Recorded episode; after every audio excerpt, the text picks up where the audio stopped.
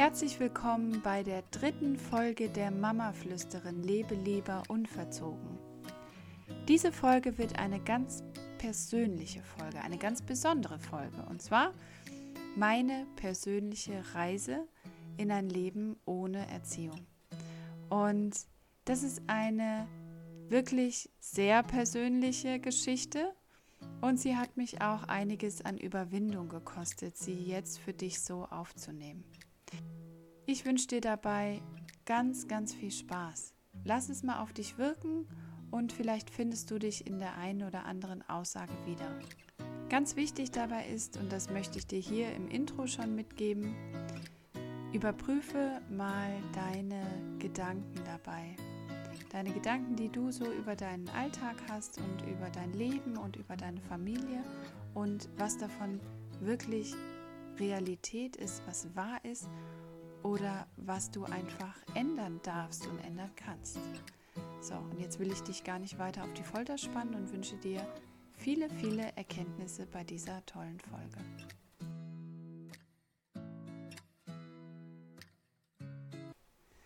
Ja, wir schreiben das Jahr 2017, glaube ich, war es.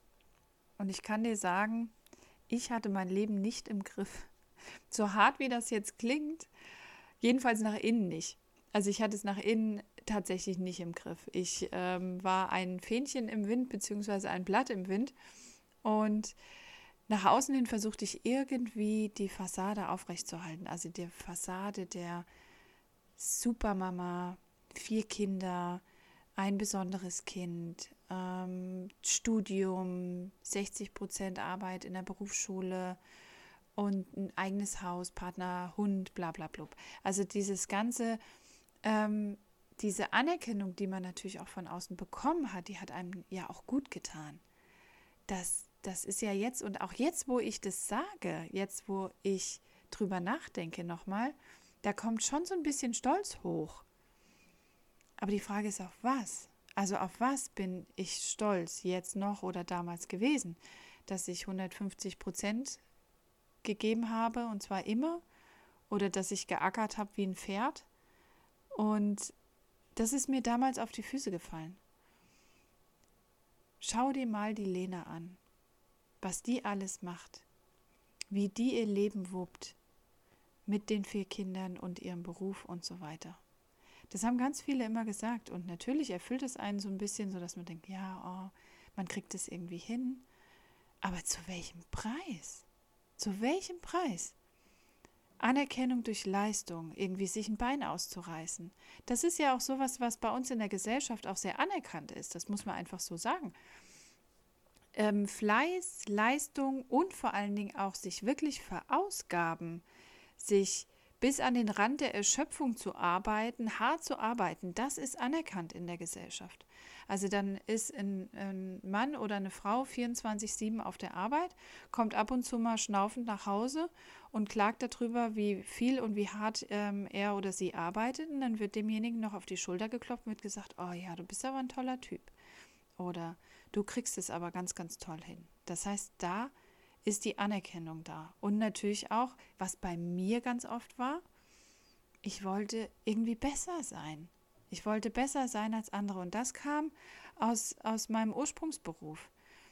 Ich bin ja von Hause aus ähm, Notfallsanitäterin, habe lange im Rettungsdienst gearbeitet und war damals, 2001, als ich angefangen hatte, die erste Frau bei mir äh, in der Hilfsorganisation und mit einer der ersten Frauen, die überhaupt im Rettungsdienst hier im Landkreis gefahren sind. Und wer jetzt immer in die Rettungswagen so reinguckt, wenn die mal ähm, durch die Gegend fahren, da sieht man ganz viele Frauen drin. Und damals ist das überhaupt nicht für möglich gehalten worden. Bei uns auf der Rettungswache am Anfang gab es noch nicht mal getrennte Toiletten oder getrennte Umkleiden. Und mich hat man schon immer so ein bisschen beäugt.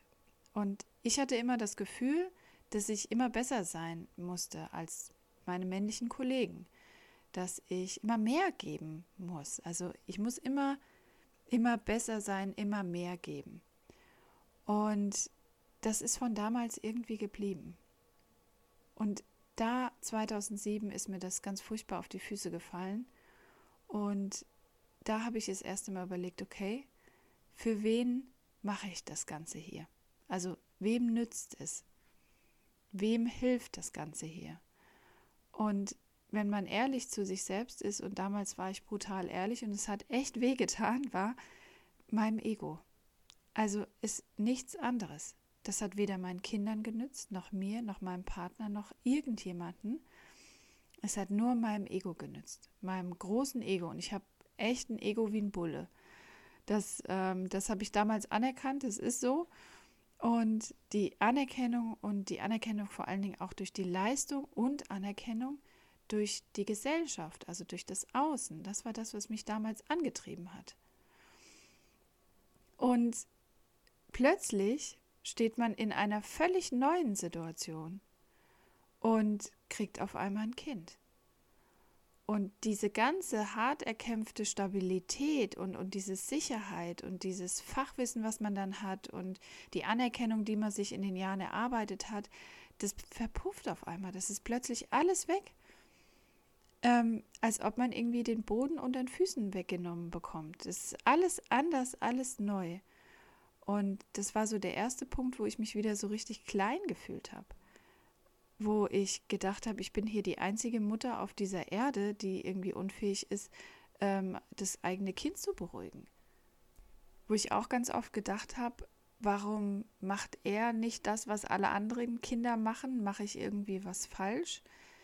Mit dem jetzigen Wissen natürlich, dass er besonders ist und dass er ähm, Autist ist hätte man da natürlich auch direkt schon ähm, anders reagieren können. Aber ich wusste es natürlich auch nicht besser. Und nachdem meine Tochter geboren ist, hatten wir natürlich noch eine familiäre schwere Zeit. Mein Vater wurde schwer krank. Der hatte Krebs und nach unzähligen OPs und Behandlungen haben wir ihn dann gehen lassen. Also zu Hause mit meinen Geschwistern zusammen. Und die Zeit davor, also bei allen Krankenhausaufenthalten und äh, Behandlungen, da habe ich funktioniert. Da habe ich ähm, gut funktioniert. Ich habe meinen Rettungsdienstmodus wieder gehabt. Ich habe darin umgeschaltet. Ich habe mein Herz verschlossen. Und ich habe das auch ganz, ganz lang nicht mehr aufmachen können. Ich hatte viel zu viel Angst, dass diese Welle der Emotionen mich dann völlig mitreißt. Und ich habe das kontrolliert, dass das alles genau da bleibt, wo es ist. Und zwar in mir drin, schön verschlossen. Und es passte ja auch zu meiner Fassade, die ich ja eh nach außen hin gut aufrechterhalten wollte. Und dieses ähm, Emotionen verschließen im Herz, das ist auch das, was ich im Rettungsdienst auch gelernt habe oder lernen musste. Dachte, ich muss das lernen, sonst würde ich das alles nicht, nicht schaffen, sonst würde ich die Dienste nicht äh, rumbringen, sonst würde ich diese ganzen Eindrücke, die ich habe, nicht verarbeiten können. Und das hat natürlich diese Situation mit meinem Vater, das ist dann natürlich einfach mit reingegangen. Aber dadurch, dass ich so kontrolliert war und diese Fassade so aufrechterhalten habe, blocke ich natürlich dabei nicht nur die blöden Gefühle und blöden Emotionen, sondern halt auch die schönen, weil es ist ja ganz egal, was ich blocke. Geblockt ist geblockt, also ganz egal, ob es ähm, ja die Traurigkeit ist oder die Wut oder was auch immer, auch die Liebe und die bei mir war es auch die Empathie, die da wirklich teilweise flöten gegangen ist. Und ich habe so viel Energie da rein verschwendet, damit alles in Schach zu halten irgendwie, dass ich für kaum was anderes mehr Energie hatte. Ich habe funktioniert, ich habe gearbeitet, ich war beschäftigt, ich hatte kein Gedankenkarussell und das war, glaube ich, meine Angst, dass das irgendwann platzt, also dass mir das irgendwann um die Ohren fliegt. Und das war vor allen Dingen meine Erkenntnis aus äh, der Geschichte damals, dass ich so beschäftigt sein musste den ganzen Tag und rödeln musste, weil ich sonst, sonst Angst hatte, dass mir das alles, alles um die Ohren fliegt.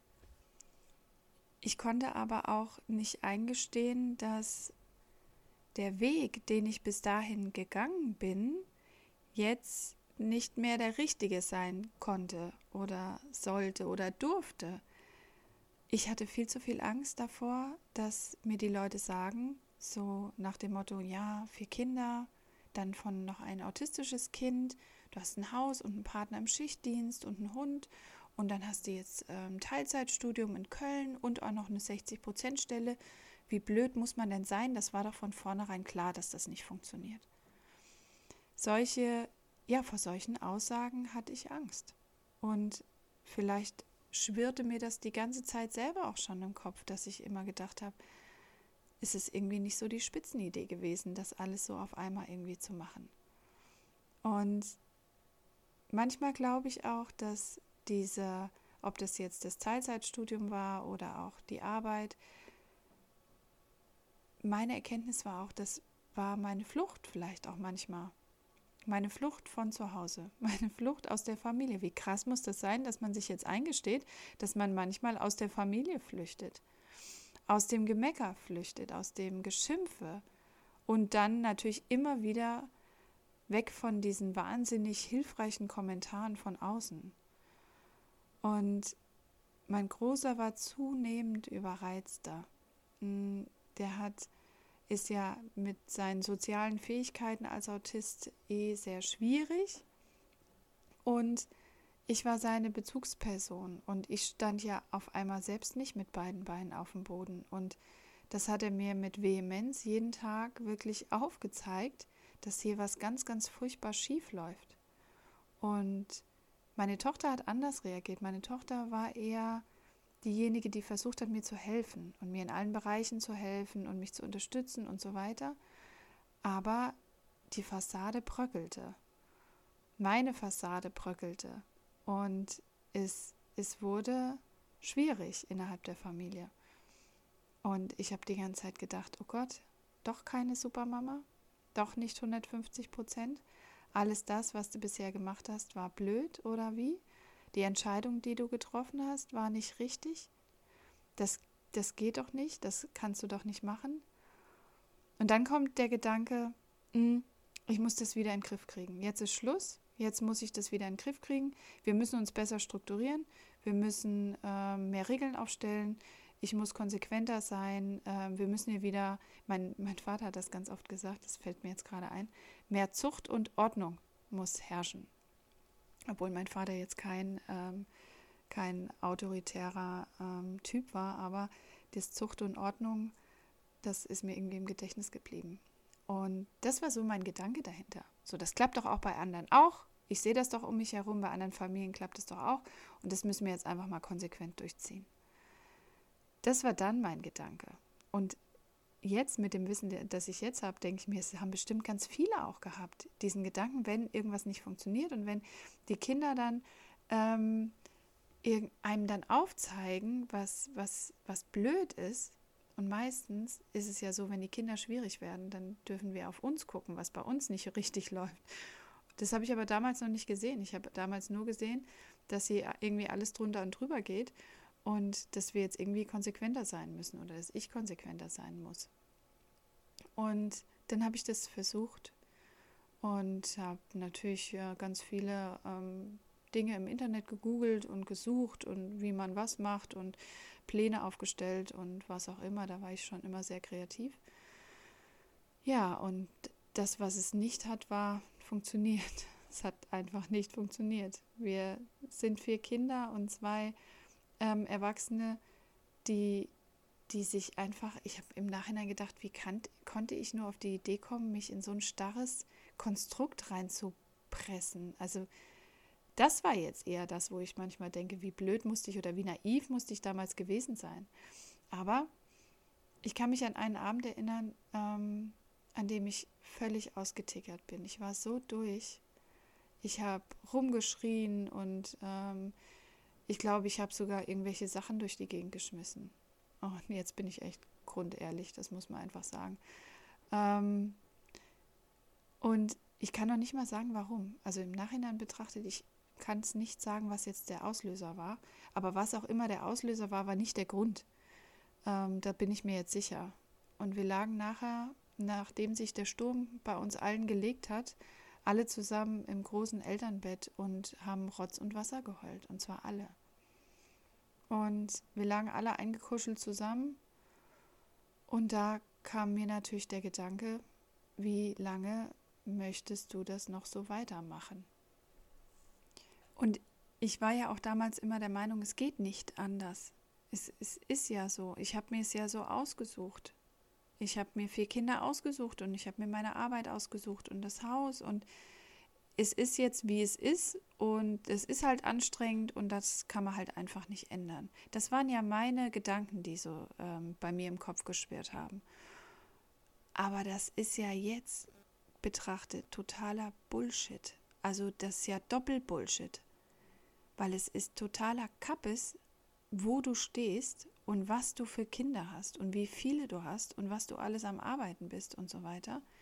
Es geht immer anders. Immer, immer, immer, weil wir haben immer die Wahl. Aber das war mir damals nicht klar. Mir war das nicht klar. Und wenn mir irgendjemand gesagt hätte, du hast immer die Wahl, hätte ich gesagt, ja, super. Ich habe vier Kinder und ein Haus und eine Arbeit. Wie soll ich denn die Wahl haben? Ich habe die Wahl für nichts. Doch, die hatte ich. Und an dem Abend habe ich mich dafür entschieden, dass ich meine Wahlfreiheit benutze und einfach mal wähle, dass es so, wie es ist, nicht mehr weitergehen darf. Und das ist die Entscheidung, die ich an diesem Abend weinend in unserem Bett getroffen habe, bis hierhin und keinen Schritt so weiter. Ich wollte nicht mehr mit Regeln, mit Ruhen, mit Verboten, mit Konsequenzen, was auch immer anstrengend. Mir ist nur anstrengend eingefallen. Wenn ich an damals denke, an die Zeit, dann denke ich nur, da ist bei, bei mir wabert nur im Kopf anstrengend, anstrengend, anstrengend. Routinen, alles sollte immer gleich sein, klarer Ablauf und dann natürlich muss man auch eine Vorbildfunktion sein und Respektsperson und was auch immer. Und ey, scheiße, nur weil andere Familien dieses Spiel spielen, dieses Spiel der Regeln, Verbote, Manipulation, Erziehen und so weiter, muss ich noch lange nicht mitspielen, nur weil es angeblich normal ist, dass man so seine Kinder behandelt, nur weil es angeblich normal ist, so zu leben. Für mich war es nicht normal, in dem Moment war es meine Realität, aber ich wollte das nicht mehr. Und ich habe an dem Abend gesagt, so, bis hierhin äh, ist es so gewesen.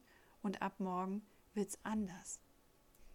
Und alleine diese Entscheidung, die ich für mich getroffen habe, dass ich es anders machen werde, dass ich das so nicht mehr möchte, alleine das hat schon was ausgelöst, in mir jedenfalls. Weil ich habe nach vorne gar nicht mehr gedacht. Ich habe immer nur gedacht, oh Gott, der Tag wird wieder super anstrengend, oh, das muss alles erledigt werden. Meine To-Do-Liste wurde immer länger und abends lag ich dann auf der Couch und habe gedacht, super, hast du wieder einen Tag überlebt, oh, was steht morgen an und so weiter. Das hat doch nichts mit Leben zu tun. Also wozu sind wir denn auf der Welt?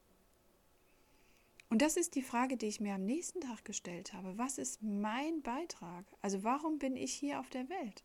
Bin ich hier auf der Welt, um zu ackern wie ein Pferd und meine Kinder anzuschreien? Oder wofür bin ich auf der Welt? Warum hat mir das Universum vier Kinder geschenkt? Warum hat mir das Universum ein ganz besonderes Kind geschenkt?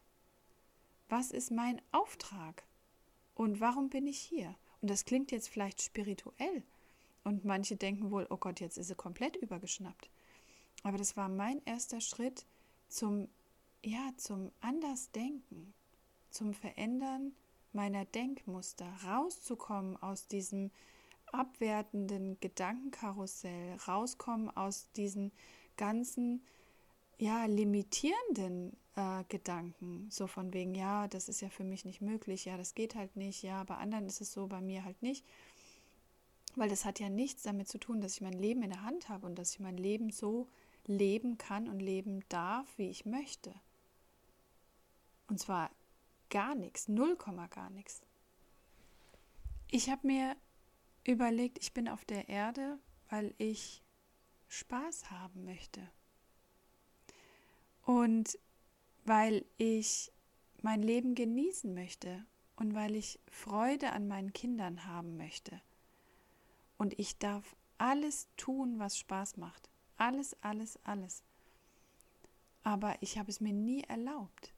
Ich habe mir nie erlaubt, Spaß zu haben. Ich habe mir nie erlaubt, irgendwie was zu tun, weil ich es wollte, weil ich gedacht habe, hey, ich finde es cool, sondern ich habe mir immer gedacht, nee, das passt nicht, ah, da muss jetzt hier so und so. Ich musste immer.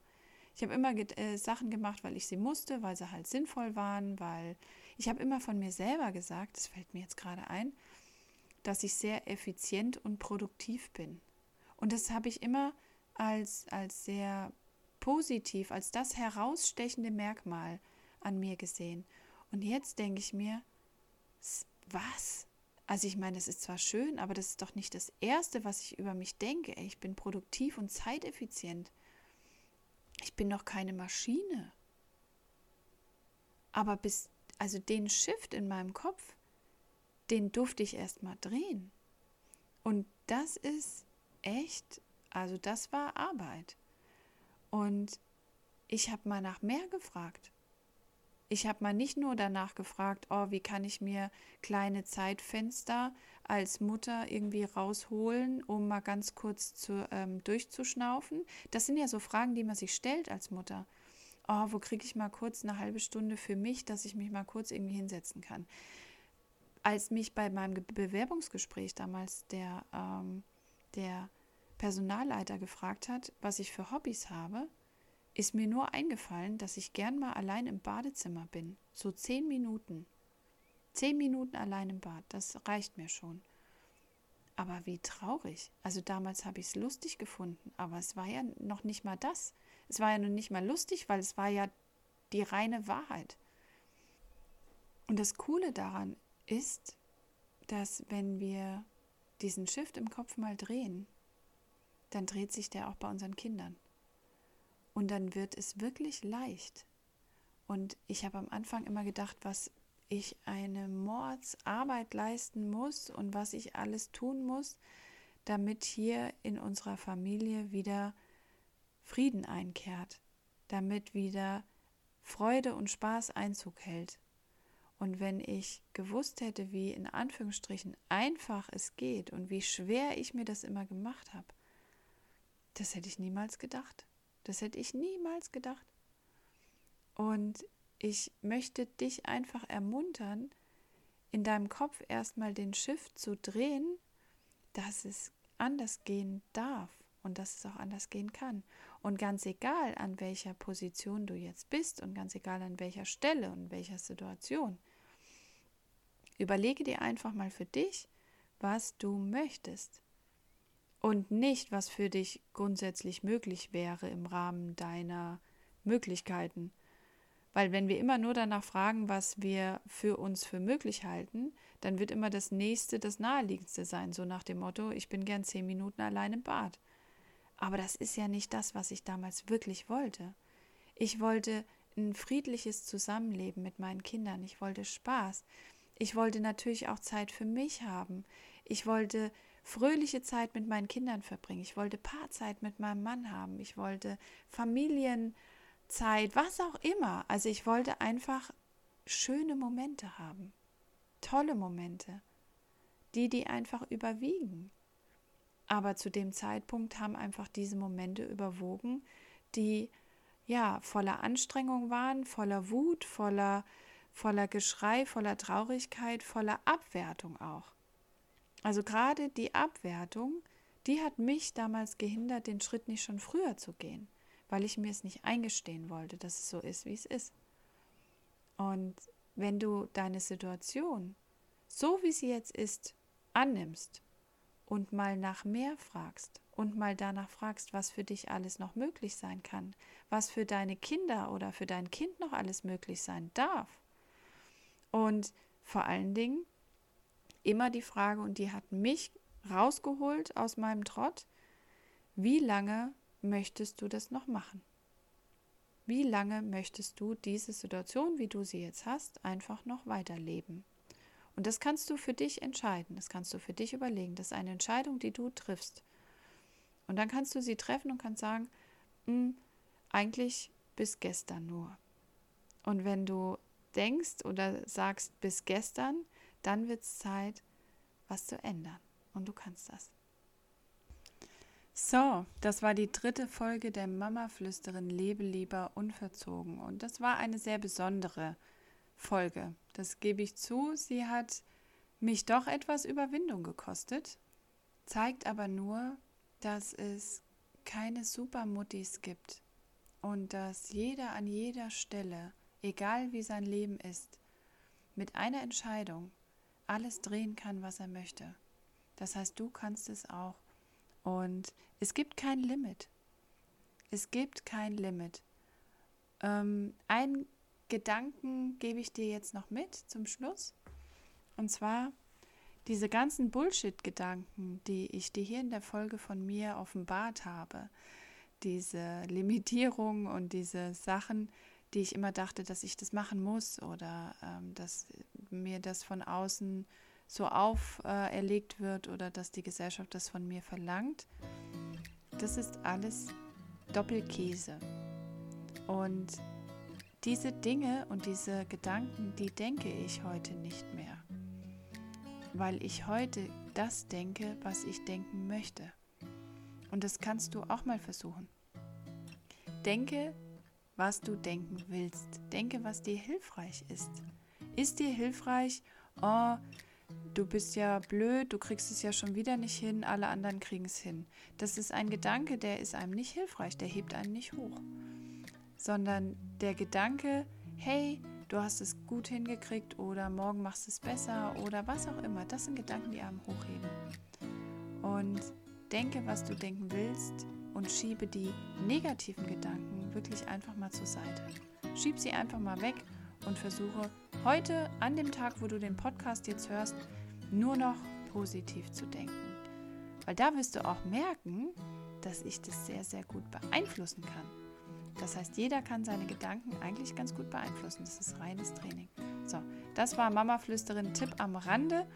Und jetzt wünsche ich dir einen sehr, sehr positiven Tag für positive Gedanken natürlich nur und freue mich auf die nächste Folge. Schön, dass du dabei bist und schön, dass du mit zugehört hast.